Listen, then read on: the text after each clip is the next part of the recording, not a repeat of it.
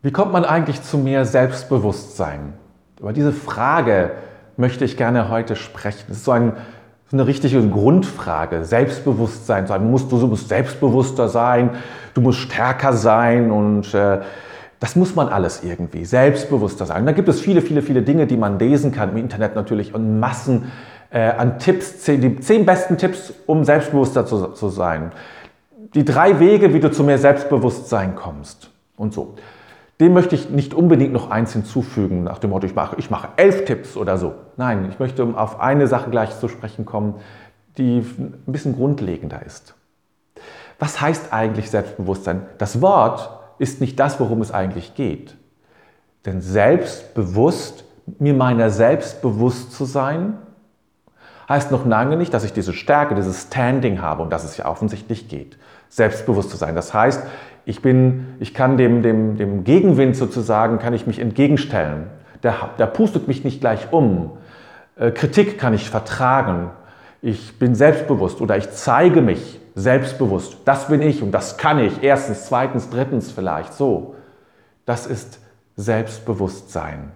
Aber das hat ja eigentlich mit dem Selbstbewusstsein wenig zu tun. Ich kann mit meiner ganzen Schwächen bewusst sein und kann sagen, kann, könnte sagen, ich bin eigentlich selbstbewusst, aber das hilft mir nicht stärker zu werden. Ich weiß gar nicht, wie das gekommen ist, dass dieses Wort diesen Weg genommen hat und diese Bedeutungsverschiebung, würde ich es mal nennen, erfahren hat. Wäre mal spannend zu gucken. Habe ich aber ehrlich gesagt gar nicht daran gedacht, das im Vorfeld mal zu recherchieren. Es geht um die Selbststärke, die Ich-Stärke. Ja, die Ich-Stärke, das ist das zentrale Thema, um das es geht.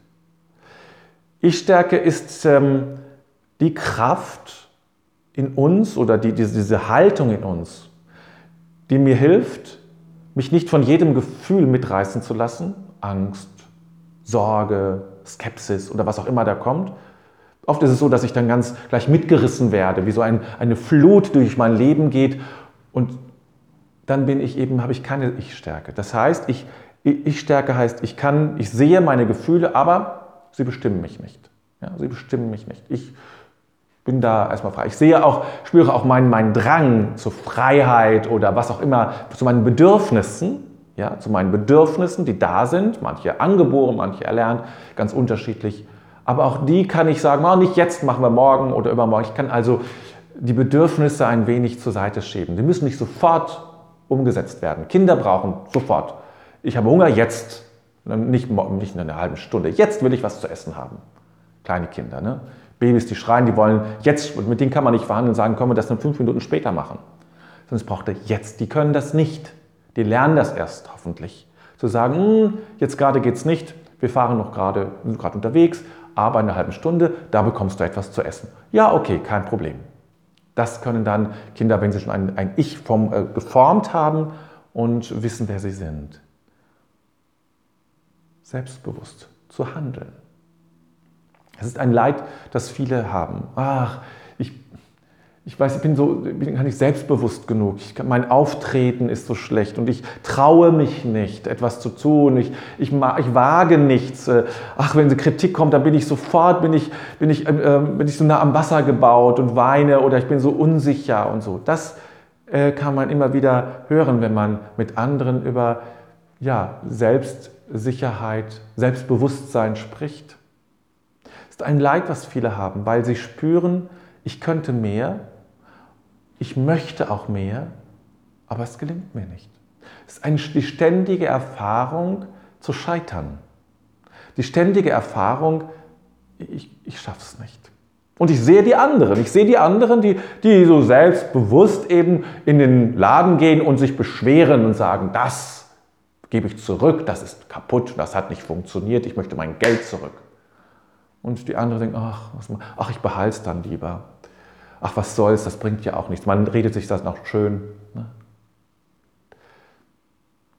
Es ist ein Leid, weil viele Menschen selbstbewusst sein möchten, um für ihre eigenen Belange einzutreten, um, ja, um sich selbst treu zu sein, zu bleiben, um das zu erreichen, was man sich wünscht. Und das ist ja verständlich, dass man das will, dass man etwas erreichen will für sich.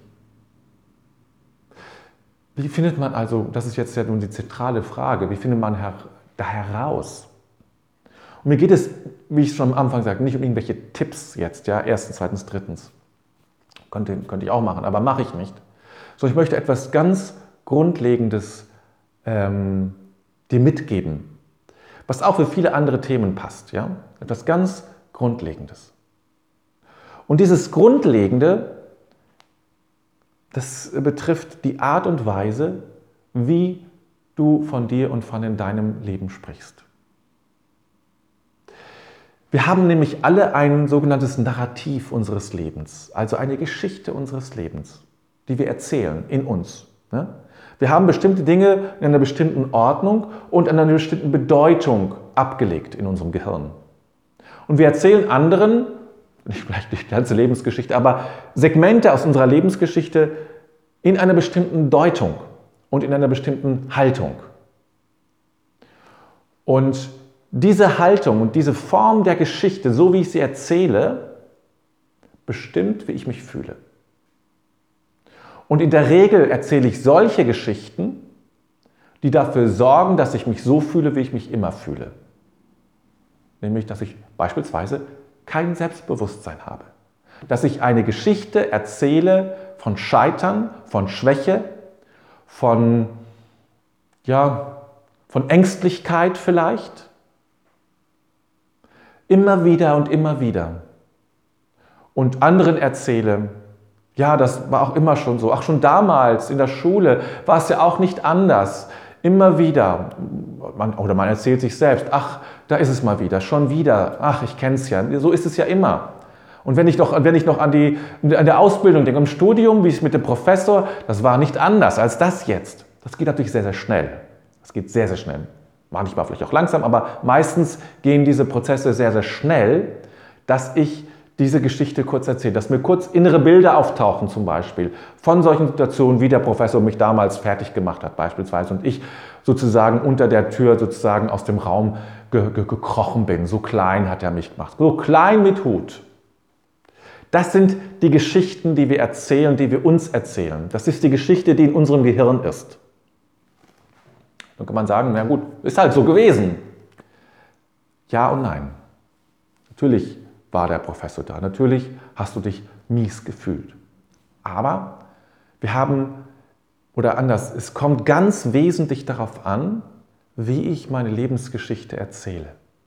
Und du hast immer die Möglichkeit, deine Lebensgeschichte als eine Geschichte des Scheiterns zu erzählen, der Schwäche, oder als eine Geschichte, ja, eine Geschichte eines Menschen, der sich trotz mancher Widrigkeiten seinen Weg erkämpft hat, sich nicht hat unter, unterkriegen lassen und damit auch Stärke bewiesen hat, immer wieder einen Weg wusste. Selbst wenn es ganz hart wurde, wusste dieser Mensch, du, wie es weitergeht. Was muss ich jetzt machen? Wo kann ich mir Hilfe holen?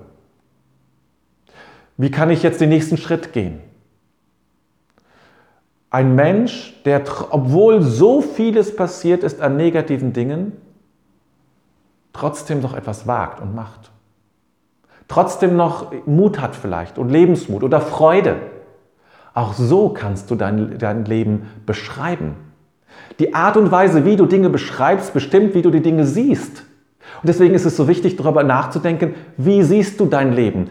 Mit welchen, welchen Grundannahmen betrachtest du dein Leben? Schaust du auf dein Leben? Ist es eine Geschichte des Scheiterns oder ist es eine Geschichte eines Menschen, der durchhält, der, der es schafft, immer wieder neu, trotz mancher Widrigkeiten hindurchzugehen. Wie erzählst du deine Lebensgeschichte? Wie willst du deine Lebensgeschichte erzählen? Darüber solltest du dir Gedanken machen. Denn wie gesagt, das bestimmt dein aktuelles Erleben. Es bestimmt dein aktuelles Erleben, wie du dich jetzt fühlst. Und es bestimmt, ob du dich selbstbewusst fühlst oder nicht. Denn wenn du dich nicht selbstbewusst fühlst, dann fügst du sozusagen dieser Geschichte einfach ein neues Kapitel hinzu. Aber wenn du, wenn du deine Geschichte anders erzählst, dann wird dir eine neue Kraft zuteil werden, die da sagt, ich habe schon so viel erlebt, Was soll mir das noch? Ne? Das kann natürlich sein, dass ich hier wieder klein mit Hut rausgehe. Kann sein. Aber ich weiß, ich hat mich mir bewiesen, bin immer hindurchgegangen. Ich habe immer einen Weg gefunden. So schräg das auch manchmal war, ich habe immer einen Weg gefunden. Und ich werde auch jetzt einen Weg finden. Und so kann Selbstbewusstsein entstehen. Und umgedreht, ohne die Veränderung dieser Geschichte wird nie Selbstbewusstsein entstehen, weil sie, die, weil die stärker ist, weil die in unserem Gehirn verankert sind, weil die ganzen Synapsen so gebildet sind, dass du diese Geschichte erzählst. Erzähl deine Geschichte neu. Das ist das, was ich dir sagen möchte. Erzähl deine Geschichte neu. Beginn deine Lebensgeschichte neu, zu, neu zu, aufzuschreiben. Ja, setz dich hin. Setz dich hin auf deinen, deinen Schreibtisch und beginne dein Leben neu aufzuschreiben, eine neue Biografie zu schreiben, die auf deine Stärken Wert legt, auf dein Durchhaltevermögen, auf deine Resilienz, auf das, was du schon geschafft hast, alles. Und hebe die Schätze, auch die kleinen. Und ich verspreche dir, du wirst dich am Ende deutlich besser fühlen und vermutlich auch mehr Selbstbewusstsein haben weil dein Leben nicht eine Geschichte des, des Verlustes ist, weil dein Leben nicht eine Geschichte der Schwäche ist. Vielleicht einer anderen Schwäche, vielleicht nicht dieser kämpfenden Schwäche, Stärke sozusagen, die man gerne hätte, die so robust und so, so ist und überhaupt nichts anhaben kann. Ja, willst du denn so sein? Oder eine Geschichte einer Stärke, die vielleicht ein wenig später kommt, aber die da ist, die durchhält, und die sich immer wieder zeigt, trotz allem. Das ist eine Stärke und darum geht es. Und so kannst du Selbstbewusstsein dir aufbauen, indem du dir immer wieder neu deine neue Lebensgeschichte erzählst. Die Geschichte deiner Stärke, die Geschichte deines Vermögens, die Geschichte deiner Gewinne, die Geschichte deiner Siege, die vielleicht ganz anders sind als die Siege anderer, ja, die da, was ich, ähm, schon bei den Bundesjugendspielen immer gewonnen haben und immer die Einsen geschrieben haben und auch beim Professor immer sehr beliebt waren. Vielleicht sind es andere Siege, die du, die du gewonnen hast. Nichts, was in der Zeitung stehen wird. Aber das ist nicht entscheidend. Entscheidend ist, dass du es für dich als Sieg definierst und sagst, da habe ich es geschafft. Da habe ich es geschafft. Und natürlich gibt es immer wieder Situationen, wo wir es nicht schaffen. Auch das passiert. Übrigens jedem und jeder. Und dann ist es immer wie immer auch da die Frage deiner Formulierung. Ich sage dann gerne, ach, ich drehe noch mal eine Ehrenrunde. Ich drehe eine Ehrenrunde. Nicht, ich bin schon, wieder, bin schon wieder gescheitert. Nein, ich drehe eine Ehrenrunde und ja, das hört sich nicht nur anders an, es fühlt sich auch anders an. Und das ist das Wichtige.